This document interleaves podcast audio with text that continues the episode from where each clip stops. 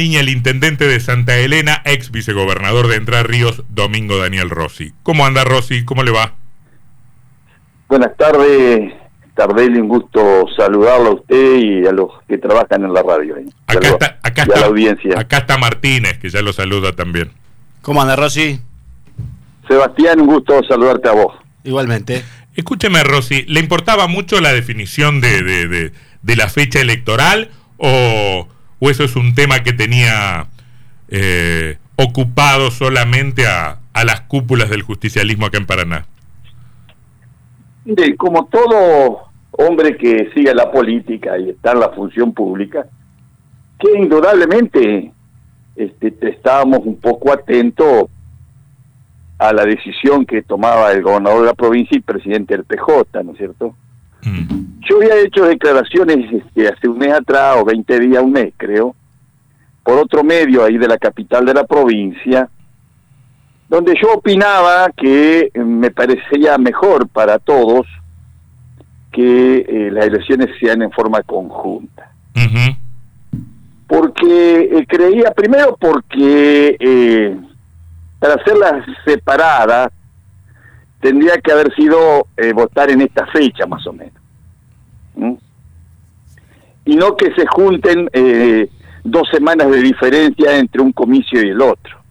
Porque si se anticipaban las pasos provinciales en el 30 de julio y las pasos nacionales el 13 de agosto. Mm. Era una cosa muy, muy junta, iba, iba a generar algunos inconvenientes. Por supuesto que igual si se, se decidían hacerlo, iba a ser igual. Claro, claro. Pero entendía que eh, para darle más transparencia, ¿no es cierto?, a, este tema tan importante, que los entrerrianos elijan sus representantes, eh, en esta oportunidad opinaba, si no se hizo con mucho tiempo como fue en el 2019, este, se tendría que hacer en forma conjunta. Y en términos de conveniencias, de conveniencias partidarias, ¿cree que Bordeta acertó eh, yendo a la elección unificada como para favorecer al, al candidato del oficialismo o es mucho riesgo? No, mire, yo creo que la gente sabe lo que va a votar, Antonio. Esto, indudablemente que puede haber arrastre nacional, ¿no es cierto? Sí, sí, a mí me parece que, eh, que va a ser que va a ser una elección muy marcada por, por la situación nacional, ¿no? Puede ser, pero acuérdese usted, o analícelo, de que una elección anticipada 15 días antes de las nacionales, en el caso de las PASO, y 30 días en las generales, eh, la instalación de los medios nacionales en Entre Ríos iba a ser una cosa muy fuerte. Usted iba a tener eh, en todos los canales de, nacionales o en casi todo eh, a los candidatos fundamentalmente de Cambiemos. Bueno, pero hemos visto, eh, hemos visto. Escúcheme, usted, usted es un, un, conocedor de la política territorial, sobre todo, ¿no? Y del modo en que se definen las elecciones. Eso que usted dice, la preponderancia de los dirigentes de Cambiemos y particularmente de Frigerio en los medios nacionales es como es colocado como un factor decisivo. Pregunto yo, ¿usted está seguro de que es así? ¿Cuánto de una elección se decide por los medios y cuánto por el trabajo militante, por la recorrida, por la caminata, por el reparto de boletas? Yo me niego a pensar que las elecciones se definen desde, se definen desde una pantalla de televisión. Mire, yo coincido con usted, Antonio. ¿eh?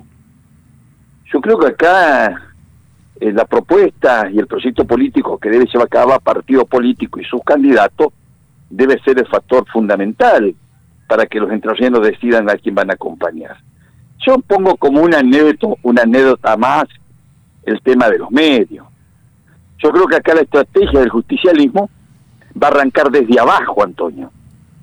Si uno ve que, eh, eh, y participo en la liga de intendentes del justicialismo, uno ve que los intendentes están este, con una estrategia y una fuerza política para que en cada localidad se arme una, haga una gran elección. Entonces yo creo que eh, eh, la fecha de elecciones eh, tiene alguna importancia, pero uno debe de confiar en los cuatro años que estuvo usted al frente del municipio. si la gente no lo acompaña es por algún motivo. Mm. Y creo que esto va a ser la base de estas elecciones tan importantes Bueno, para la provincia de Entre Ríos. Yo entiendo, yo entiendo Bien. lo que usted me quiere decir. eh, eh, me interesa ese detalle que usted apunta en el sentido de que de abajo hacia arriba la elección va a ser diferente, por ejemplo, de la de hace dos años, este, donde no había movilización en todo, en todo el territorio. Pero a mí me parece que si la situación económica nacional es fea, fea, casi desastrosa y de mucha angustia y de mucha incertidumbre como ha sido en estos días, no sé si hay gestión local que levante eso, Rossi. No puede ser, coincido en parte lo que usted dice. Pero lo que pasa, Antonio, que hay un ingrediente que apareció ayer. ¿Cuál? Eso tiene que en el análisis suyo hacer. Porque no debe haber un político argentino o política de que estén atentos al país de lo que decía en la en el discurso de ayer de una de, de una dirigente. Es cierto, es cierto, pero, usted le- pero, pero no hubo grandes, no hubo grandes definiciones en términos de No, política pero de electoral. acuerdo, pero digo, en la clase magistral eh, hubo temas muy importantes. Porque además, además, eh, guste o no nos guste, eh, el análisis político de acá a las elecciones es dolarización o no. Esto pasa por ahí, Antonio. Incluso hasta el Círculo Rojo está analizando qué es lo que puede pasar a la Argentina. Entonces, este tema que levantó ayer quien fuera presidente de veces y actual vicepresidente de la Nación, realmente eh, son temas que van a estar en plena campaña. Imagínese si la señora decide ser candidato. Mm, Imagínese los debates políticos que puede pasar, aparecer en el país. mm. Y que esto va a enriquecer a la democracia y va a enriquecer a que se preparen los candidatos para un debate y para un proyecto de gobierno para la Argentina. Pero también en la provincia tiene que haber debate en la provincia de los candidatos a gobernador.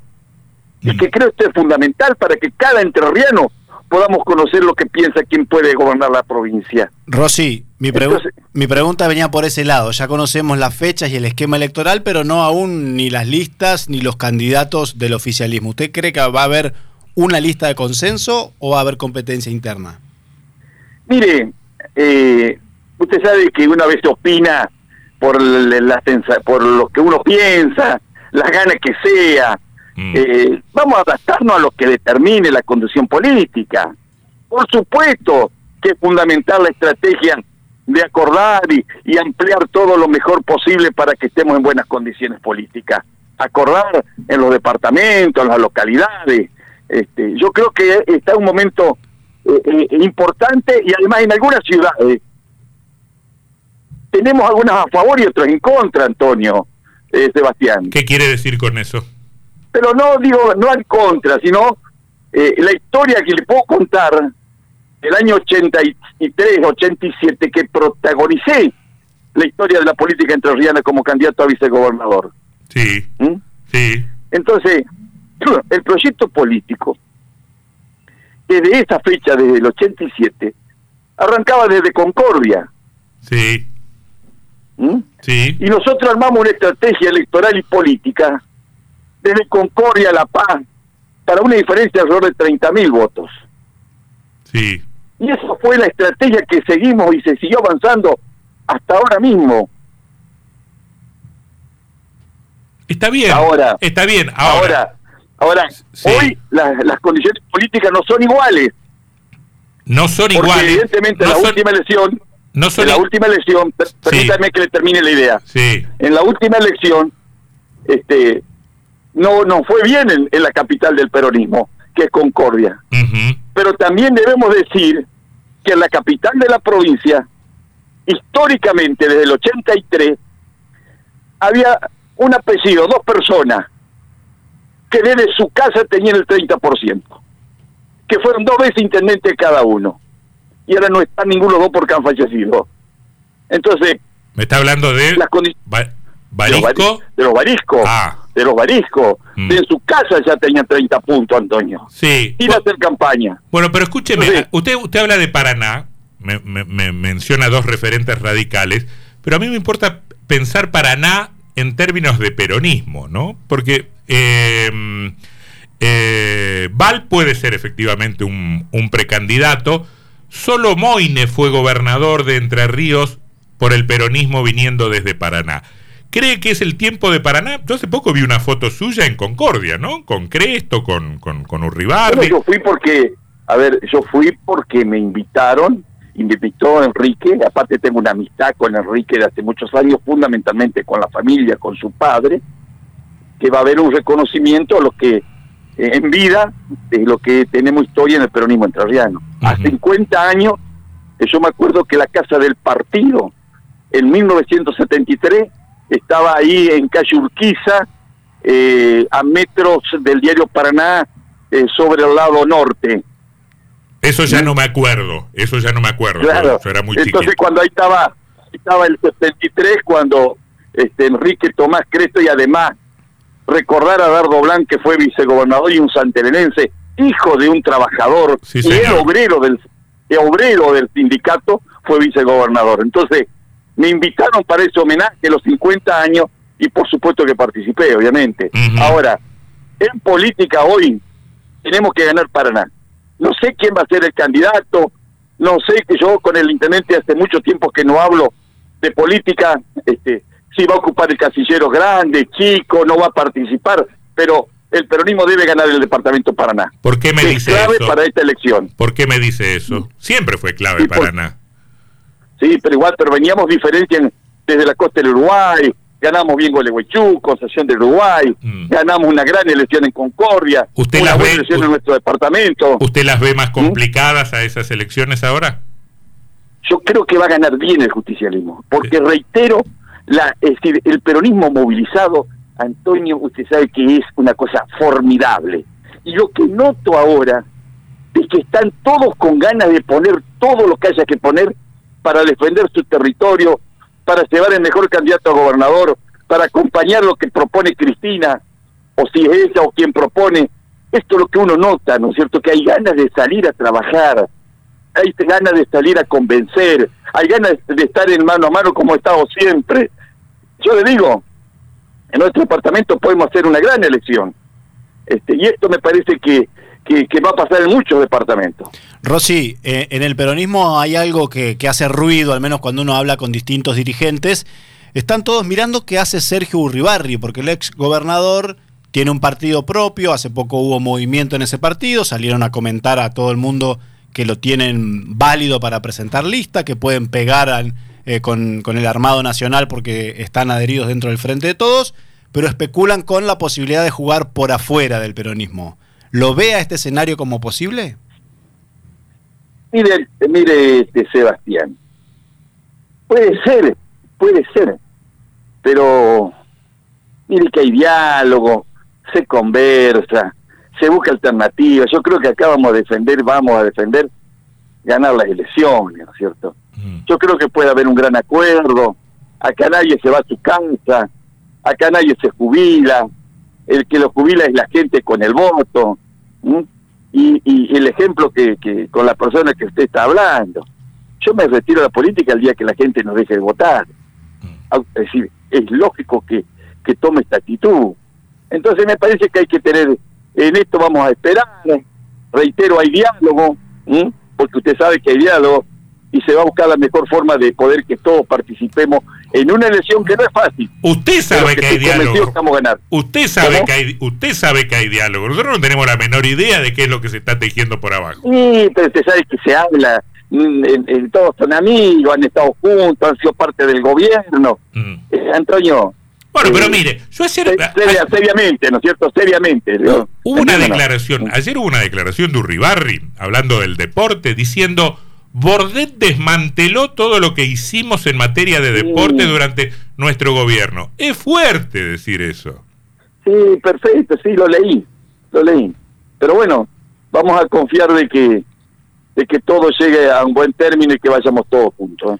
La, última, Rosy, eh, ¿va a pasar algo con el partido? Hubo ahí como una convocatoria a elecciones que usted se anotó ahí rápido, pidió información, pero no sé si estamos a tiempo de hacer unas elecciones en el PJ en el medio de, una elección general. Nosotros pedimos ficha para afiliar porque eh, si alguna cosa yo soy eh, convencido, este Sebastián y, Y Antonio, es que eh, los partidos políticos deben tener vigencia más que nunca.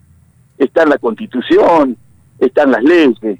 Acá en el futuro yo voy a proponer que quien quiera ser candidato del justicialismo tiene que estar afiliado. Nosotros pedimos, pedimos ficha, dijimos que podemos este, presidir el partido. Ah, pero eso siempre, eso siempre fue así, eso siempre fue así, salvo, salvo en los casos de, de, Buenos Aires, cuando se genera Unión Ciudadana o ese tipo de, de sellos por afuera, acá en Entre Ríos siempre el, el, justicialista que fue candidato a gobernador ha estado afiliado.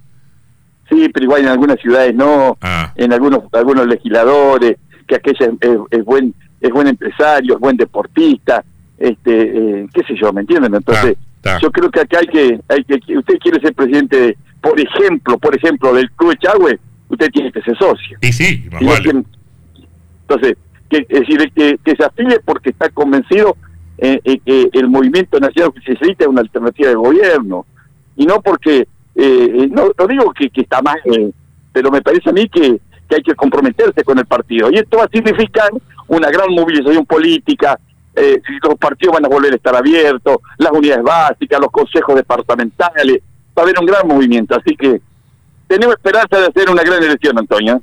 Rosy, ¿y se anota para senador, como dicen algunos, o no? ¿Qué va a hacer usted?